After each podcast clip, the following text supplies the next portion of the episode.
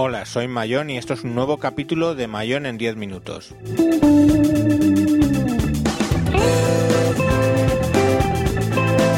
Hoy voy a hablar de la JPOC 14 de Barcelona.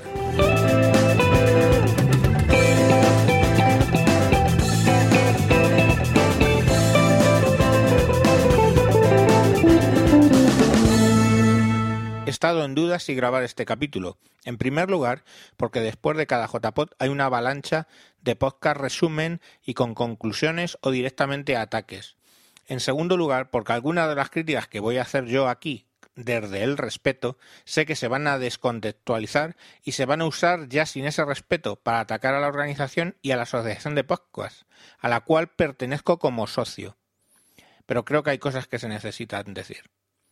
Lo primero de todo, dar las gracias a la organización de la JPOD de Barcelona. Ha sido genial que nos hayáis dado esta oportunidad de hacer eh, el encuentro entre podcasters, de virtualizarnos y tomarnos una cebrecita juntos. También la posibilidad de ver directos, siempre curiosos y siempre divertidos, de la gente a la que generalmente sigues. Mi maldición con los dancos sigue viva. En 2013 me los perdí por estar en la organización y tenía esperanza de verlos en el 2014. Lástima, hubo problemas con uno de sus miembros y perdimos la oportunidad de reírnos a gusto con sus historias. A ver si el 2015 no les pilla muy lejos y lo consigo. También dar las gracias por los talleres. No se valoran lo suficiente. En 2013 hicimos el esfuerzo para tener muchos talleres, pues son el medio en el que los podcasters establecidos nos enseñan a los que comenzamos nuevas técnicas, o incluso que nos permiten a los podcasters compartir ideas. Este año pude asistir al de Tony que nos enseñó cómo hacer sus grabaciones de directos, de llamadas de teléfono y de Skype.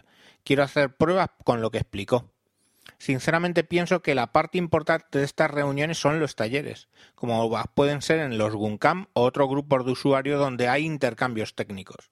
Pero desde luego, estas JPod han sido un éxito en lo tocante a la socialización. El local era ideal para ello. Me ha encantado, al 100%. En serio, desde la experiencia del año pasado que tuve a la hora de montar unas JPod, sé que es un ejercicio brutal de planificación, logística, encajar personalidades, operativa. Entonces, eh, de ahí muchas gracias. Reconozco, la verdad, que me reí un poco al ver a Sune corriendo de un lado a otro con cara de preocupación, pues recordaba mis propias tribulaciones y sobre todo las de Chema e Iván como responsables en el 2013 que sufrieron más que yo, desde luego. Así que genial, mi viaje en el AVE estupendo y esa guía de supervivencia de las JPod estupenda. Me ayudó un montón a la hora de elegir el hotel y de eh, hacer el seguimiento de los traslados y dónde ir, etcétera. También una experiencia nueva para mí fue el hotel de mochileros donde me alojé. El 22 ha sido toda una nueva e interesante experiencia.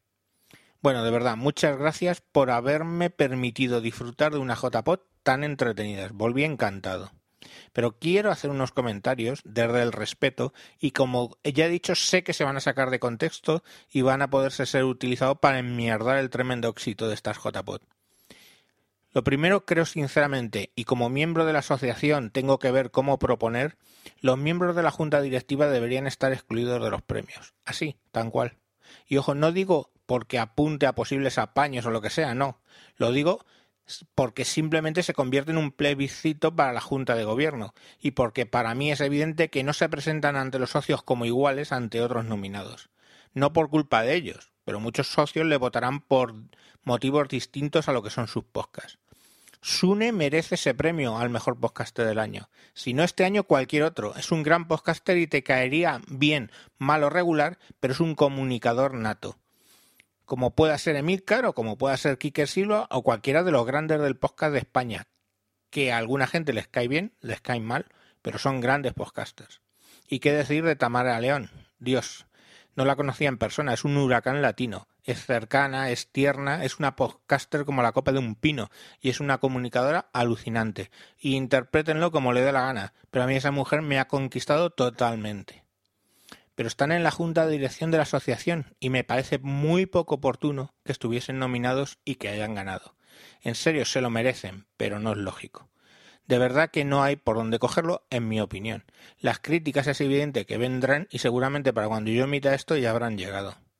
Tomemos el caso de Milcar. Él siendo juez del premio de edición simplemente se excluyó. Y esa es la forma correcta de actuar Y aprovecho para hablar de los premios técnicos. El premio de edición quedó desierto. Al principio me quejé y no lo entendí, pero luego lo pensé mejor. El problema no es que se quede desierto, el problema es que se eligen los candidatos a premios técnicos como se están eligiendo. Los estamos eligiendo por nuestras filias y fobias entre los socios, y eso no es un premio técnico y no simplemente no puede ser. ¿Cómo se entiende que el más votado fuese, antes de su autoexclusión, Emil Daily, que se graba andando y se sube sin editar a Spreaker? No se edita nada, cero. Y le proponemos como mejor edición y lo votamos, ¿estamos todos tontos o qué? Y el resto de los nominados, de los cinco escucho a tres, en Mika Daily, que ya he hablado. Condenados podcasts que los admiro hasta resultar fanboy, pero que he grabado con ellos y sé que editan poco y meten la música en directo. Chicos, lo hacéis de puta madre y os envidio, pero edición, en fin. La guardilla 2.0 que también les escucho siempre y graban en una cabina o en un escaparate, no lo sé, que constantemente están los críos golpeando el cristal y tienen que salir a regañarlos. Chico, os admiro un huevo y me parto con vosotros, pero de edición poca. El resto de los nominados no lo recuerdo, lo siento. Pero sí que si quedó desierto el premio fue por esa línea, quiero decir, porque no hay, porque no hay eh, buenas ediciones en el podcasting español, sí que las hay pero no entraron en las nominaciones. Tomemos el caso, por, cierto, de los Danco. Su edición es brutal, milimétrica, exacta y casi brillante, pero no llegaron a las nominaciones. Así que, de nuevo, como miembro corriente de pago de la asociación, propongo que los premios técnicos sean nominados por un jurado y elegidos por ese mismo jurado, tal y como se hace en el honorífico, si no estoy equivocado. Debe ser un conjunto de jueces quienes nominen y voten o mejor aún, nominen y luego votemos entre los socios. Pero los nominados deben ser elegidos, no libre, en mi opinión. Pues de ese modo al menos sabremos que los nominados son podcasts con edición sobresaliente y no los socios que queramos por nuestras filias y fobias. Por Dios, que un podcast en directo grabado andando sin edición fuese el más votado nos debería abrir los ojos a todos. Y ya lo siento, pero una última crítica, que ya conté antes lo bueno.